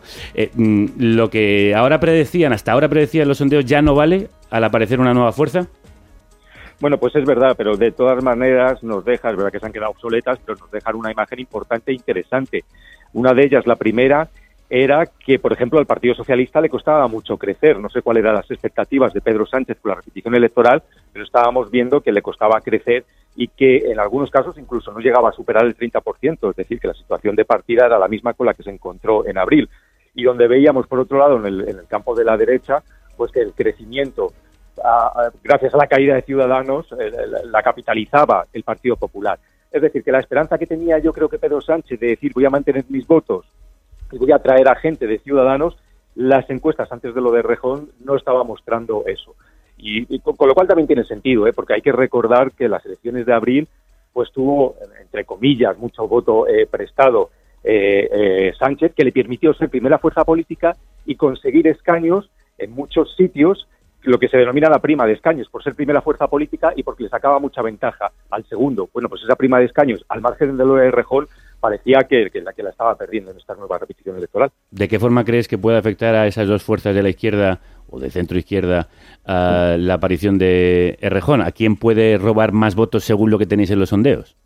Pues lo que dicen los sondeos, eh, es verdad que como habéis hablado ahí muy bien, habéis comentado ahí, depende de dónde se presente, pero en el conjunto de España, los datos que tenemos, eh, si siempre pensando que es verdad que una vez cuando alguien da el paso, pues también los cambia, la, opinión cambia, entonces los datos pueden cambiar, pero fíjate, la gente que dice, que hemos preguntado, eh, si se presenta finalmente el partido de Íñigo Errejón, eh, seguro que le votaría, probablemente le votaría, seguro que no, probablemente que no. Pues en el lado de- del PSOE, en el conjunto de España, en torno a medio millón te decía que seguro que sí votaría al partido de Errejón. Y en el lado de Unidas Podemos, en el momento, eh, son datos de, la semana pasada, pues en torno a 600.000 personas, en el conjunto de España, insisto, pues también decía que seguro que sí votaría al partido. No incluyo aquí a los que dicen probable sí, eh, entonces la- el número sería mayor. No sé si las eh, encuestas también dicen lo que la semana pasada decía Rufián, que la gente está hasta los bemoles de votar y predicen una gran abstención. Eh, es un dato muy interesante porque es verdad que dentro de la opinión pública eh, se, se ha hablado insistentemente sobre, sobre la elevada abstención y sobre todo que esa abstención afectaría a la izquierda. Pero los datos de sondeo de- del mes de septiembre en ningún momento hablaban de, abstención y sobre todo hablaban de abstención pero no que perjudicaba a la izquierda, perjudicaba sobre todo al votante más de centro, bueno, eh, indudablemente al, votante de Ciudadanos, es el que estaba en ese momento más desmovilizado. Es verdad que parecía, o, eh, lanzábamos hipótesis, que probablemente pues, si se convocan finalmente elecciones, el electorado de izquierdas y sobre todo el PSOE, pues eh, iba, iba a quedarse en casa. Pero los datos de encuesta no decían eso. Ajá. Y respecto al otro es muy interesante, porque fíjate, en, en las elecciones de abril, cuando preguntábamos antes de las elecciones de abril eh, cuáles eran eh, los sentimientos de los ciudadanos, pues el de ilusión era el, el que predominaba entre el electorado de izquierdas y sobre todo entre el del PSOE. Pues ahora mismo entre el electorado de izquierdas y el del PSOE se ha pasado de la ilusión al cansancio y al enfado en la misma medida. Están cansados y enfadados en la misma medida y la ilusión es algo totalmente marginal dentro de los sentimientos de la izquierda en este momento. Ni siquiera con la aparición de este nuevo partido, que había gente que decía, ahora voy a votar con ilusión. Por lo menos Bueno. eso dicen ellos, claro. Es verdad que tenemos que esperar a ver si finalmente Rejón da el paso el miércoles y entonces a partir de ahí empezaremos, empezaremos a medir. Pero indudablemente yo creo que eh, ha sido inteligente la comunicación política que puede hacer el partido de Rejón diciendo que nosotros nos presentamos para evitar que haya una abstención en la izquierda de esta gente que se iba a quedar en casa desilusionada, que como digo los datos no le decían. Y entonces es cierto que este cansancio y este cabreo que muestran las, encuestas eh, del electorado izquierda que se podía transformar a lo mejor en abstención, pues es posible que lo, que lo pueda capitalizar. En todo caso, es verdad que la evaluación de, de Rejón en estos momentos es buena entre el conjunto de los ciudadanos y entre el conjunto del electorado izquierda. Pero también, es verdad que eran otros momentos, pero también recordemos lo que le pasó a Rubalcaba, que era el ministro mejor evaluado, Sí. solo con presentarse y decir que era candidato, le vino todo el peso de, de- en aquel momento del PSOE y de ZP, y en un solo día, solo cambiando de cargo, no haciendo nada más, pues cayó en las encuestas en picado. No digo que le vaya a suceder esto a Rejón, pero que hay que tener cuidado, como bien habéis dicho también en la mesa, en cómo se interpretan y cómo, cómo se toman decisiones a través de encuestas, que al fin y al cabo la opinión de la gente cambia. Ayer también lo comparabas con Macron en Francia o con Vox en Andalucía. ¿En qué sentido? Bueno, es verdad porque eh, eh, en España hemos visto que la aparición de nuevos partidos provoca, por el hecho simple de, de ser uno nuevo, pues eh, que de repente bastante gente te vote. Bueno, en el caso de Macron, indudablemente era un personaje sin partido realmente, ¿no? Que era una de las críticas que alguna vez se había hecho a otros partidos emergentes en España, que si no tienes estructura, pues no puedes realmente presentarte, y Macron se presentó sin estructura y tuvo, tuvo el resultado que obtuvo. Y en Vox, pues es verdad que también todos decíamos, todos los analistas, o una gran parte de los analistas, o yo mismo también decía, es mala idea presentarse en Andalucía, porque no es su campo de juego, mejor que se espere si tocan las elecciones generales, y de repente se presentó en Andalucía, cuando parecía que no era propicio, y obtuvo el resultado que obtuvo entrando en todas las provincias. Es verdad que estamos viendo en el electorado español últimamente, pues el hecho de que la novedad supone eh, ya un- un- algo positivo para la gente para votar. Y una última, José Pablo. ¿Es una mala idea para la izquierda que haya un nuevo partido y eso pueda penalizar eh, a- por el sistema electoral a las fuerzas de izquierdas a la hora de formar un posible gobierno? Pues eso va a estar en función de dónde se presente, porque indudablemente, eh, claro, ya con seis partidos, pues indudablemente las que tienen la- las circunscripciones que distribuyen cinco menos, pues alguno se queda fuera, pero también puede pasar en las de nueve. Tiene que elegir muy bien porque efectivamente puede penalizar el sistema electoral y que, entre comillas, mucho voto se tire a la basura. Hay que tener en cuenta que con solo cinco partidos, en algunas circunscripciones, el hasta el 40% del voto eh, de, de- de algunos partidos se quedó sin representación en esa circunscripción, o sea que se tiró mucho voto. Y eso le puede suceder. Y te aporto ya el último dato, de todas maneras, que también es interesante. En enero de este año, de 2019, hicimos un sondeo Metroscopia que preguntábamos por la necesidad de nuevos partidos, podríamos decir. Bueno, pues había un tercio del electorado eh, de izquierda que decía que, o que demandaba un, un tercer partido en la izquierda, no sé si para competir realmente con los otros tres partidos de la derecha. O sea que motivación en el electorado. Mira que no me sorprende que a la izquierda le apetezcan más partidos, incluso un partido por persona. y eso podría provocar, no sé si eso lo apuntan en algún momento las encuestas, podría provocar una victoria de la derecha. ¿Eso es posible? Eh, antes de la aparición de- del partido de Rejón, es verdad que para que sumara a la derecha se tenían que dar una serie de condiciones, sobre todo una participación muy baja y un crecimiento de los tres partidos. A mí, eh, la, verdad es que eh, si hubiera un tercer partido, depende de dónde se presenten, no lo sé, porque indudablemente hay 11 millones, hemos visto que en las últimas elecciones hay un empate en número de, en número de votantes, más o menos 11-11. Sí, sí. Claro, eh, eh, cuando se tiene que repartir entre tres fuerzas, pues los 11 millones ya no dan más de sí, se reparte entre las tres, a ver cómo se reparte. Por eso también es complicado y le está costando mucho al PP eh, crecer más, porque realmente Vox no se cae y, bueno, Ciudadanos, aunque caiga, pero todavía resiste. Entonces, es verdad que desde luego, no sé si va a permitir, porque depende mucho, insisto, de la circunscripción por el sistema electoral, pero indudablemente ahora pues va a estar, si hay tres partidos, va a estar todo mucho más competitivo de lo que estaba eh, el viernes pasado. José Pablo Ferrandiz, muchísimas gracias. Como siempre es un placer escucharte, investigador principal de Metroscopia. Un abrazo, compañero. Un abrazo para todos. Vamos a ver lo que pasa eso, al otro lado del, del tablero. Porque voy a decirlo con toda claridad. No hay posibilidad alguna de sustituir al PP como cerebro, corazón y pulmón del centro derecha español. No la hay, no la ha habido y no la habrá. Enfrente, en el lado derecho, Pablo Casado sigue intentando, incluso a la desesperada, formar esa coalición de los tres partidos de derecha y ultraderecha, España Suma. ¿Eso es posible que suceda, Paloma? Yo creo que no es posible que suceda porque Rivera está empeñado en creerse que puede ser el jefe del centro derecha de la oposición y eso es imposible. Y mientras Rivera no sea consciente de que eso no va a ser posible, no lo va a hacer. Yo creo que para las elecciones se van a presentar tres distintas fuerzas, que va a ser Ciudadanos, PP y Vox, y, veremos qué pasa porque yo creo que gobernará la izquierda, será un, un gobierno corto de un año o dos como mucho y luego yo creo, creo que es mucho futurible a tanto, a tanto tiempo vista, pero que, que será posible España suma dentro de un... Cuando de un Ciudadanos se vea desaparecer. Bueno, cuando pierda peligrar. 20 escaños en estas elecciones, o, o 15 o 10, y se dé cuenta de que si no ha superado al PP en el momento peor del PP, que fueron las últimas eh, elecciones, ahora que está un poquito subiendo, yo creo que va a ser imposible. ¿Se equivocó Rivera con su estrategia de irse más a la derecha? Se equivocó totalmente. Se le ha ido, él se ha ido más a la derecha y la mitad de la gente se le ha ido también. Lo que pasa es que no lo pueden sustituir a- en el plazo corto, o sea, es imposible. Pero eso ha sido un poco lo que ha condicionado. En la personalidad, al final, a veces pensamos que todo está muy planeado y al final es, es solo un ego, Un ego fastidia todo un plan. Y si no hubiera sido por Rivera, ya sabíamos Bueno, de egos tenía- están todos Y la bastante bien servidos. también, con Pablo Iglesias, ¿no? Lo gracioso también- es que van a jugar todos ahora a ser moderados. La, la insistencia en decir la palabra moderado de, de enfermiza ya de, de Pedro Sánchez me es preocupante. Bueno, y de Pablo Casado. Pablo Casado ha vuelto con esa barba relajante. De hecho, hasta incluso habla de progresismo. Pero le ha ha repetido la palabra bien, progresismo dos veces bien. en los Claro, le va a últimos salir bien. Días. llega Errejón, que es el Le rey de la moderación. Entonces, a ver Esta- qué estaban pasa. ayer, estaban comentando esta mañana también en una tertulia la posibilidad de que Rejón le ofrezca un cargo a Pablo Casado. A lo mejor se ponen de acuerdo. Otra transición, claro. ¿Tú qué crees que puede pasar a ese lado del tablero, Íñigo? En la derecha. En la derecha. Eh, bueno, eh, Ciudadanos es la está en la posición más vulnerable porque Ciudadanos, eh, a pesar de las críticas que ha recibido Rivera, ha obtenido el mejor resultado de su historia. O sea, ha sido un éxito de número de votos espectacular para Sí, Rivera y Ciudadanos y su estrategia de girar a la derecha. Eh, es prácticamente su techo a corto y medio plazo. En el futuro ya se verá.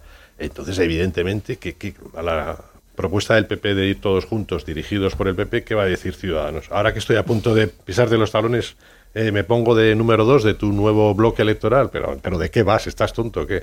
Eh, iniciativas como la de Cayetano Álvarez de Toledo son De retirarse para ejemplos dejarle de, de humor puesto. político Hombre, yo creo que extraordinario. eso Es tiene, para- tiene una segunda lectura, te haces, te haces tiene pis una de la segunda. risa eh, escuchando a Cayetano Álvarez de Toledo decir estoy dispuesto a renunciar, pero pero qué coño, si sacaste solo un diputado en Barcelona, si te quedaste en, en la mugre, en el barro. Si es Ciudadanos el partido que es más potente que tú en Cataluña. Era, era, era. Eh, Yo creo que también bueno, en Bueno, Cataluña, en en la Cataluña- derecha, me refiero, en su Ciudad- posición ideológica. Ciudadanos no- sigue en- siendo más poderoso no que toda la el, comunidad el. Partido creo- Popular. bueno, Pero la historia está en que, que la propuesta de Casado es, es un truco, de los muchos que hay en política, para intentar engañar al, al rival cercano. Y obviamente no va a colar, porque Rivera puede cometer muchos errores, pero no es completamente idiota. ¿Crees que se irá ahora hacia el centro? Porque las encuestas es verdad que aunque tuvo muy buenos resultados en las Bueno, elecciones, depende del ciclo lunar, y no sé, o del tiempo que haga, o del calentamiento del planeta, yo qué sé. Es decir, es imposible prever a, a Rivera porque puede cambiar de estrategia en, en seis meses. Hombre, yo- No es un tipo muy consistente en eso. Y también es cierto que, bueno, en política si te quedas en- anclado en un sitio pues, eh, y no te mueves, eh, también puede llegar a ser un error, desde luego, ¿no? Pero la opción que ha elegido él, que le ha costado una división interna muy grave en su partido, es una opción estratégica y no se va a mover de ahí. tú Sí, pero decías que que tenía otra lectura el ofrecimiento que hacía el PP a Ciudadanos de entrar en una coalición. Hombre, es que yo creo que con Rivera como dirigente de Ciudadanos será imposible España suma, pero con Arrimadas sí. Yo creo que el futuro de Ciudadanos está con Inés Arrimadas. Eh, creo que será la líder de Ciudadanos y Ya en ves. ese momento sí que será posible una unión con el Partido Popular en una plataforma, no sé si manteniendo las siglas o no, pero lo que está claro que con Rivera es imposible porque el ascenso espectacular de votos y escaños que tuvo en las últimas generales no se repetirán más. Fue una coyuntura específica con un PP con una corrupción grave. Eh, esa etapa pasó porque la corrupción del PP... Hay que ver qué rápido caducan las etapas en este país. no, No, espera, pero espera, que te quiero decir, los protagonistas Perdona, de la corrupción ya no y- están. Y y es que no es ya cierto. no están. No es ya cierto. no están, Íñigo. El PP sufrió por la corrupción una caída espectacular de votos. Sufrió por muchas cosas. eh, y perdió 3 millones de votos, que Sí, es sí. mucho, el 30% de su electorado. recuperó uno Pero la en historia piensa en los, votantes de, en los votantes de Vox. Los votantes, de los votantes de Vox que habían votado al PP. En las elecciones de 2015 y 2016, esa gente votó al PP. Le daba igual la corrupción. Ha sido después, mm, varios años después, cuando han abandonado al partido por razones que, que son una suma de factores. Con lo cual, los de Vox no van a volver corriendo al PP seis meses después. Íñigo, te digo yo que después. sí, te digo yo que sí. Ah, eso- pero vamos, Te eso- digo yo que sí, que lo conozco a muchos Bueno, pero que votaban no- a Vox Está y bien, que que- volverán. Hay que salir, hay que conocer gente.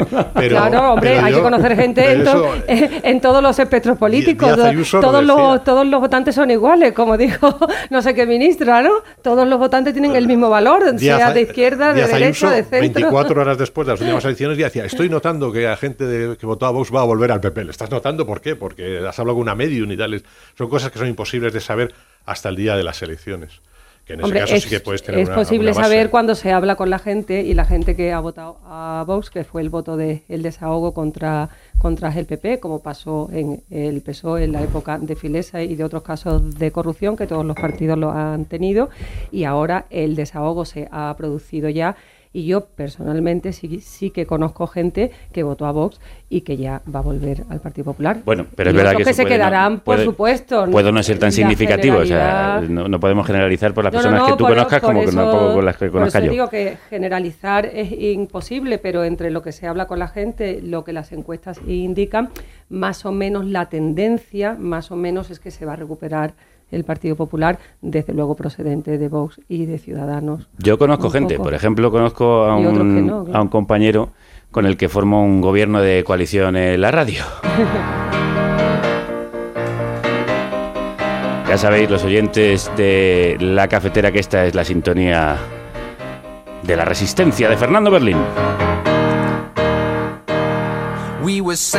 Que lo tenemos al otro lado del teléfono.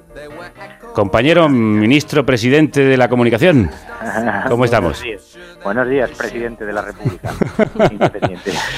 Bueno, eh, has estado escuchando lo que estamos hablando aquí. ¿Tú cómo crees que afecta la entrada de un nuevo partido en, en el tablero?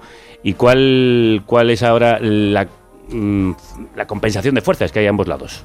Claro, supongo que tengo la misma incertidumbre que tiene todo el mundo y me cuesta creer que no la tengan Pedro Sánchez ni siquiera el propio Íñigo Errejón, ¿no? Porque a mí me da la impresión de que cuando Pedro Sánchez convoca elecciones tiene una idea en la cabeza que se está distorsionando por los acontecimientos, ¿no? Por una parte, es verdad que evidentemente la irrupción de un partido con Errejón como protagonista hará, eh, le pegará un, un mordisco a Unidas Podemos, seguro, pero no es menos verdad que muy probablemente le pegará un buen mordisco también al Partido Socialista, ¿no? Porque eh, yo tengo la impresión de que el Partido Socialista recibió mucho voto por Estado, había mucho miedo a la ultraderecha, eh, hubo mucha gente que se movilizó pensando en el voto útil, se inclinó hacia el Partido Socialista y está por ver eh, cuánto de esta puede, es capaz de, capitalizar alguien como Errejón. En todo caso, claro, si la cosa va de empírica de la gente que conocemos, eh, yo, yo creo que es esto, pero la fotografía real veremos a ver cómo es, cómo es después en las urnas, ¿no? ¿De qué puede hablar ahora la izquierda en una campaña electoral después de haber fracasado en el intento de formar gobierno en las anteriores? Claro, ese va a ser el principal reproche que va a recibir Unidas Podemos. Eh, por contra puede contrarrestarlo diciendo, bueno, pero hay un cierto oportunismo en que surja de pronto ahora un, partido político que decía que se presentaba simplemente a las autonómicas y, y de pronto salta al nacional, no será más bien una cuestión de ambición, o sea que va a haber mucho reproche, mucha descalificación, pero si te das cuenta, todavía no hay partido político, no sabemos si va a ser una plataforma, realmente no sabemos ni siquiera si lo va a encabezar el Rejón, porque una cosa es lo que pidan los cargos electos y otra muy diferente que el propio Rejón de ese paso. Y tampoco sabemos con qué programa político acuden. En- intuimos que será un programa de izquierdas, progresista, pero no se está debatiendo nada de eso, ¿no? Bueno, supongo que la política es esto, en realidad también una buena parte de la política, así que veremos a ver en qué consiste la campaña, cómo lo hacen, teniendo en cuenta que de momento no sabemos nada. Bueno, pues eh, lo que hay que hacer para saber es informarse en programas como Carne Cruda o eh, La Cafetera de Fernando Berlín. Compañero, muchísimas gracias. Un abrazo, presidente, a sus pies. Adiós, Adiós. ministro de la Comunicación. Bueno, pues os pido una conclusión. Es verdad que hay muchas incógnitas por resolver, pero ahora mismo, ¿hacia dónde creéis que apuntan eh, estas eh, elecciones del 10 de noviembre, Magda? Vamos a equivocarnos. El- bueno, creo que el- el- la irrupción del partido de Rejón puede contribuir a frenar la, la abstención, el cabreo ese que se iba viendo, pero estoy con Fernando lo que estaba comentando. No sabemos qué programas. Yo creo que en este momento, si solamente nos tenemos que guiar por filias y fo- por fobias, porque realmente no creo que haya mucha diferencia. ¿Qué, qué ofrece ideológicamente distinto Errejón? ¿no? Entonces, creo que vamos a estar todos pensando y cabreándonos, pero si se pasan con una campaña de insultos, va a ser muy contraproducente, Para la izquierda. Para la izquierda sobre todo. Yo, yo creo que va a ser una victoria de Pedro Sánchez, no tan, tan grande como, como se pensaba hace una semana. La derecha va a subir una subida importante y habrá que ver cuál es La el derecha de efecto- Casado, ¿no? El Sobre centro todo. derecha, sí, yo, yo creo que sí. Yo creo que, que Pablo Casado va a subir entre 15 o 16 escaños un poco y habrá que ver el efecto Errejón en Podemos, que yo creo que va a ser importante y le va a arañar. ¿Tendrá la izquierda suficiente para gobernar y podrá ponerse de acuerdo después de unas segundas elecciones? La segunda parte, la segunda pregunta es imposible de saber, pero, pero solo es posible. Pero me si- gustaría que me la respondieras. Si cambian, si cambian de actitud, sí, desde luego. Quiero decir, si el PSOE entiende una cosa que es obvia, no solo en España, en Europa, y es que si necesitas los votos de otro partido y ese otro partido quiere estar en un gobierno de coalición, por la razón que sea, incluso equivocándose, porque además no le convendría en teoría, al final no tienes forma de impedirlo, porque Claro. ese es el precio. Otra cosa es el tipo de carteras y el tipo de influencia que va a tener. Pero no, no puedes vetarlo, porque si no te fías de él para unas cosas, no te puedes fiar tampoco para un pacto de legislatura. Entonces, y luego, en el proceso de la negociación, si Podemos no comete otra vez el error de tener una oferta eh, interesante, aunque no espectacular, como la última que recibió eh, en la negociación de una vicepresidencia y tres ministerios, incluido el de Sanidad, si acepta una oferta de ese tipo, pactando un programa muy cerrado, eh, bueno, mm, entonces sí que habría gobierno, pero para eso no hay que cometer esos dos errores, tanto por parte del PSOE como por parte de Podemos. ¿Sumará más el bloque de la izquierda que un bloque de PSOE con Ciudadanos? Bueno, vamos a ver, el- el- por- ya se ha dicho aquí, lo ha dicho eh, el señor del Metroscopia, es decir, el, José Pablo, José Pablo eh, que los dos bloques tuvieron un número similar de votos. Eh, entonces, claro, el plus de escaños a favor de la izquierda es porque el primer partido era el PSOE. Si el primer partido en número de votos fuera el PP, entonces en muchas provincias eso cambiaría porque el si- sistema electoral prima al, todo primero, sí. al partido más votado y en muchos sitios un poco al segundo, Al segundo. pero sobre todo al primero. Entonces, claro, yo no creo que el PP vaya a recuperar tanto voto de Ciudadanos y de Vox como para dar ese salto. ¿eh? Entonces eso hace muy difícil que el bloque de derecha sume sobre el bloque de izquierdas en número de escaños. Tendremos ocasión de volver a llamaros para seguir analizando el trasiego político que nunca cesa Muy en esta campaña además, ¿eh? Se ha electoral. Sí, sí, se ha puesto muy interesante. Y para interesante. comentarlo hemos traído a Magda Bandera, Íñigo Sáez de Ugarte y Paloma Cervilla. Muchísimas gracias. Gracias a los gracias. tres. Los lunes son los nuevos viernes. Son los luernes. Gracias a Carne Cruda vas a empezar la semana como la acabaste. De fiesta. Carne Cruda, en crudo y en directo. Desde el Teatro Fígaro. Un luernes al mes a las ocho y media de la tarde. Otro luernes es posible. Otra forma de financiar la República Independiente. Primera cita el 7 de octubre a las 8 y media con los chicos del maíz. Entradas ya a la venta. Allí nos vemos. Los luernes van a ser muy moviditos y este martes también lo es. Además de la disolución de las Cortes, hoy hablamos de la cumbre del clima de Nueva York, donde estuvo ayer Carlos Pérez. Crudos días, compañero. ¿Qué tal, Javier? Buenos días. No sabemos si la cumbre del clima de la ONU cambiará demasiado la dinámica de la política mundial en materia de lucha contra la crisis climática. Sí sabemos que se recordará sin duda por la intervención de la activista sueca Greta Thunberg. My message is that we'll be watching you. Mi mensaje es que os estaremos vigilando. Así comenzó retadora su discurso esta joven activista de 16 años que un año después de iniciar su solitaria manifestación ante el Parlamento de Suecia y tres días después de sumarse en Nueva York a la multitudinaria huelga estudiantil global, se dirigía ayer a los líderes mundiales en el plenario de la Asamblea General de las Naciones Unidas. Lo hacía invitada por Antonio Guterres, secretario general, que convocó esta cumbre con el propósito de dar un impulso al Acuerdo de París de 2015. Guterres impuso condiciones a aquellos líderes para poder hablar, presentar propuestas concretas. Por ello, por ejemplo, Estados Unidos, segundo país contaminante del mundo, no habló. Y Donald Trump, claro, no escuchó a Greta. We are in the beginning of a mass extinction, and all you can talk about is money and fairy tales of eternal economic growth. Que con rabia y emoción avisó estamos en el comienzo de una extinción masiva y a pesar de ello de lo único que podéis hablar es de dinero y del cuento de hadas del eterno crecimiento económico. ¿Cómo os atrevéis? les preguntó Greta Thunberg en varias ocasiones a los líderes presentes. Que una niña sea la noticia de la cumbre tiene por supuesto su cara B y es preguntarse a qué se han comprometido los adultos a los que se dirigía Greta. Aquí, por supuesto, Javier, llegarán las diferentes interpretaciones, pero la sensación es que han primado los buenos propósitos sobre los compromisos concretos. Sí, 77 países se han comprometido a lograr acabar con las emisiones de carbón para 2050. Sí, otros 70 han anunciado que aumentarán sus compromisos adquiridos para 2020, pero la sensación, como reconocía el propio Guterres, We have a long way to go. Es que hay mucho camino por recorrer, que todavía no se ha logrado el objetivo y que se necesitan compromisos más sólidos para lograr la neutralidad de carbono para 2050. Para lograr, en definitiva, el objetivo de que la temperatura del planeta no supere el grado y medio, los dos grados máximo de subida a finales de siglo. Así que no parece que estemos tan cerca de la idea de Greta de que Change is coming whether you like it or not. el cambio está cerca, os guste o no, que fue como se despidió la adolescente sueca, dejando su impronta en la cumbre en el día previo a que se inicie la Asamblea General de la ONU, donde aquí sí hablarán Trump o Bolsonaro. Hay un larguísimo camino que recorrer y nuestros dirigentes van demasiado lentos. Muchísimas gracias, compañero. Un abrazo. Un abrazo, Javier. De esta cumbre y de la huelga por el clima seguimos hablando de las formas en las que tú, con tu consumo, puedes luchar contra el cambio climático. El dinero mueve el mundo. Es el mercado, amigo. Elijamos el sentido. Consuma crudeza. Con la colaboración de FIARE. Banca ética para un mundo más justo.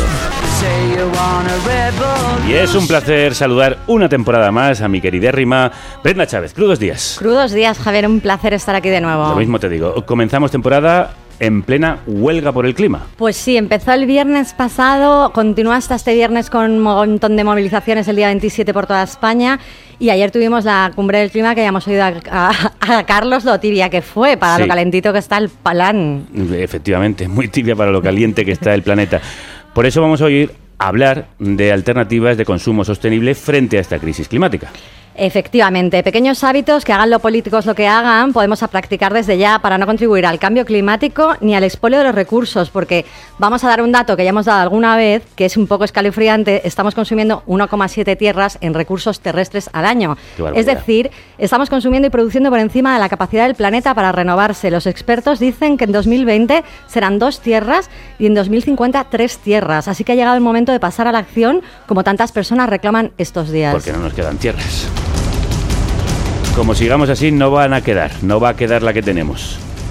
Para hablar de estas alternativas, hemos invitado a Celia Ojeda, responsable de consumo de Greenpeace, y a Tony Lodeiro, divulgador de consumo consciente desde hace casi dos décadas, miembro de la cooperativa Options, pionera y referente en la materia. Tony, Celia, bienvenidos. Hola, hola, Javier, Brenda y Celia. Encantado Hola, de ¿qué saludaros. tal? Muy bien. Si os parece, vamos por sectores y nos vais haciendo sugerencias para realizar un consumo más sostenible. Brenda. Por ejemplo, comenzamos por la, por la alimentación. ¿Qué podemos hacer? Celia. Ah, pues bueno, la verdad es que en principio, tal y como está el planeta, como decía Brenda, pues podemos hacer varias cosas, como por ejemplo pues, consumir mucho más local, consumir de cercanía, consumir eco, reducir nuestro consumo o eliminar nuestro consumo de carne y basarnos sobre todo en lo más sostenible, las verduras, las frutas, el pescado sostenible, también reducirlo, es decir, es- esos poquitos pasos que podemos ir tomando. Mm, Tony, no sé si te deja ya mucho que añadir, pero si quieres, puedes. No mucho que añadir, decir que en todos los sectores, además de, de lo que podemos hacer, digamos, genéricamente, creo que es interesante apoyar las alternativas, siempre que tengamos opciones cooperativas, en el caso de, Claro. de la alimentación tenemos los grupos de consumo agroecológico, que tenemos centenares en nuestro país, pues, pues siempre eso refuerza la vida colectiva, eh, un poco el poder compartir las experiencias y tener cierta incidencia política. Sobre Cada vez son más sectores. estas cooperativas sí y están llegando a más puntos. Así que es muy interesante formar parte de ellas. Respecto al consumo de energía, sigo contigo. ¿Qué nos recomendarías? Pues respecto al consumo de energía, un poco volviendo al anterior, yo creo que el caso de, de Som Energía, Som Energía y otras cooperativas eh, comprometidas con las con la con la electricidad de origen renovable son una buena apuesta. Fijaos que Som Energía ya supera los 65.000 socios y los y los 90.000 contratos y, y hay otras más locales, pues como a no Energía en Galicia, Goyener en el País Vasco. Entonces yo creo que esta es una buena apuesta que podemos hacer, además de, ahora no tenemos tiempo, pero las típicas recomendaciones de, de ahorro energético en el hogar, de desplazarnos siempre que podamos, pues más en bici, a pie, en transporte público, de intentar reducir el avión, los viajes intercontinentales, los desplazamientos en avión y apostar por un turismo más local. Ajá. Y esta, esta huella realmente podemos eh, reducirla con este tipo de, mm, de actitudes que nos estaba contando Tony, Celia. Bueno, sí, no, tampoco podemos ponernos como personas eh, todo sobre nuestras cabezas, no todo es nuestra culpa, ni tampoco tenemos 100% la solución en nuestras manos. Es evidente que los gobiernos, las empresas, las multinacionales tienen mucho que hacer y no vale un greenwashing, no vale ahora todo ponerle el nombre de economía verde, no vale el decir ahora todo es sostenible, no, eso no es así. La economía tiene que cambiar, las empresas tienen que cambiar, los consumidores, las personas consumidoras tenemos que hacer mucho y tenemos muchas cosas que hacer, como estamos diciendo, pero lo que no puede ser es que solo cambiemos las personas, debe cambiar todo el sistema y eh, si no cambia todo el sistema no podemos hacerlo. Es un cambio global, es un cambio de todas las personas. Me ha dado ganas de levantarme y aplaudirte con fuerza como escuchando a Greta Thunberg, madre mía. Oye, ¿y qué podemos hacer en otro sector bastante contaminante, aunque bastante glamuroso también nos dicen, que es eh, la moda? Pues yo esto lo aprendí de ti, Brenda, que es usar lo que ya tienes en tu armario. Eso es lo más sostenible para la moda y para todo lo que tengas en casa. Es decir, no consumir moda rápida, consumir moda sostenible, pero sobre todo reparar, reutilizar, intercambiar y lo que ya tienes en tu armario, sea lo que sea o en tu casa, es lo más sostenible porque no vas a necesitar recursos naturales nuevos para producirlo, con lo cual hazlo durar lo máximo que pueda. Tony, en el transporte del que ya has hablado brevemente, ¿qué pueden hacer esas personas que tienen que desplazarse largas distancias para trabajar cada día, que no pueden utilizar a veces eh, Claro. medios no contaminantes? Claro, lo tienen es que difícil. aquí, sí, sí, es que aquí entramos en la complejidad que bien apuntaba Celia y que yo quería incidir. Si tú vives a 20 kilómetros de tu centro de trabajo y, y no tienes un buen transporte público, si en transporte público te lleva hora y media y en coche te lleva media hora, pues tampoco, yo tampoco recomendaría que las personas nos, nos inmolemos y pasemos eh, muchas horas al día en el transporte público como un acto de, de supermilitancia, porque creo que eso además refuerza el discurso el discurso neoliberal de que, de que las cosas son responsabilidad de cada uno solito, ¿no? Y de que si, si el planeta va mal, pues como decía Celia, es porque estiramos más el brazo que la manga. Y yo creo que sí, en una parte es interesante que nos replanteemos si podemos trabajar más cerca de casa, si podemos apostar por el teletrabajo, si podemos vivir más cerca de donde trabajamos, pero mm, muchas veces no somos responsables de la inestabilidad laboral, de la precariedad laboral, de tener que cambiar de empleo tan a menudo. Entonces, eh, sobrevalorar el poder del consumo consciente o de responsabilidad individual sería tan erróneo como infravalorar el, la capacidad que como consumidores tenemos para, para contribuir también desde el consumo, no solo desde el consumo, también desde la movilización, desde apoyar alternativas que puedan tener una incidencia política, como decíamos.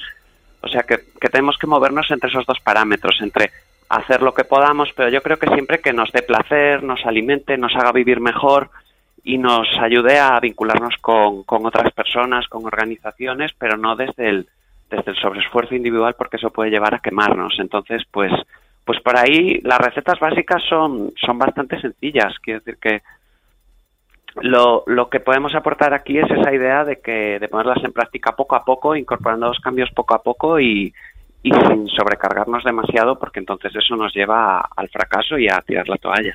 Y algo sencillo, además, que podemos hacer, por ejemplo, que está al alcance también de todos, es minimizar los plásticos, ¿no? Decirnos así, un, no sé, unos consejillos para, para ponernos a ellos este otoño. Celia. Pues diría más, eh, bueno, minimizar los plásticos es algo que se está hablando ya mucho, ¿no? Todos sabemos que crean mucho impacto, que están en los mares, que se tiran casi un camión de basura al, al minuto a los océanos y son muchísimos los plásticos que al final vuelven de alguna manera a nuestra mesa. Entonces, no sé, usar la típica bolsa de tela, el carrito, la mochila que se ha usado toda la vida, las cantimploras que además se las han vuelto otra vez a poner de moda, eh, hay las bolsas para poder llevar tu, tu- con tus frutas, tus verduras, consumir localmente, porque muchas veces evita la, la historia de los plásticos, como bien decíais, pero no sé, no solo son los plásticos, porque los plásticos son la punta del iceberg de un consumismo del usar y tirar. No vale sustituir el plástico por la madera o sustituir el plástico por el papel. Es decir, el usar y tirar es la base de todo el consumismo que está generando un montón de basura y que además encima, para quitárnosla de encima, la exportamos a otros países para no verla, claro, ¿por qué no? Entonces, es el fin del usar y tirar, es decir, usar lo que ya tienes, usar, lavar, limpiar, lo que se ha hecho toda la vida, que no cuesta tanto y tampoco es inmolarse, como decía Tony, sino que es una manera de hacer las cosas como se han hecho siempre sin, sin ser antiguo, vaya. Pero vamos, que lavar los platos tampoco pasa nada por hacerlo. Sé que es más rápido tirarlo a la basura, pero generará unas consecuencias a futuro que igual nosotros no veremos, pero no me parece lógico ni ético dejárselas a los que están detrás. Cómo me ha gustado escucharos y cómo me ha gustado este curso acelerado, sintético, de mm, concienciación Y de sentido común. y de sentido común, el que nos han dado Celia Ojeda, responsable de consumo de Greenpeace, y Tony Lodeiro, miembro de la cooperativa Opciones, que lleva muchos años trabajando en la divulgación del ecologismo. Muchísimas gracias. Como decía bien Tony, concienciación y movilización. Hay manifestaciones por toda España este viernes 27 en defensa del clima y contra ese cambio climático que estamos provocando en el planeta. Muchísimas gracias a los dos. Muchísimas gracias. gracias. Nos vemos en las manifestaciones. Eso es. Eso es, nos Y vemos en las calles. Nos vemos en las calles y nosotros sí, nos vamos con la música a otra parte. Carne Cruda presenta su disco. Ilustrado por Miguel Brieva. Un recuerdo del festín que montamos en Madrid, Con Rufus de Farfly. Tulsa, María Arnal y Marcel Valles. de Manila, Aurora and the Betrayers. Los Saxos del Averno Julián Maeso. Ira. Puto Chino Maricón. y Tremenda Jauría. Para la ira, para Puto Chino Maricón, para todos los proyectos disidentes que nos dan aliento. Y el pasado se 10 bandazas para celebrar. Los 10 años del primer programa de radio de este país que financias tú. También puedes hacerlo comprando este vinilo. Ya a la venta en nuestra web y tienda de discos. Si hemos llegado hasta aquí, es gracias a ti. Para seguir, te necesitamos más que nunca.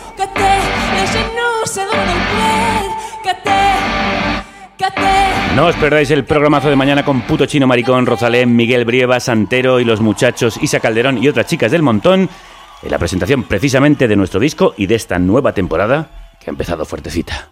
Que la radio os acompañe.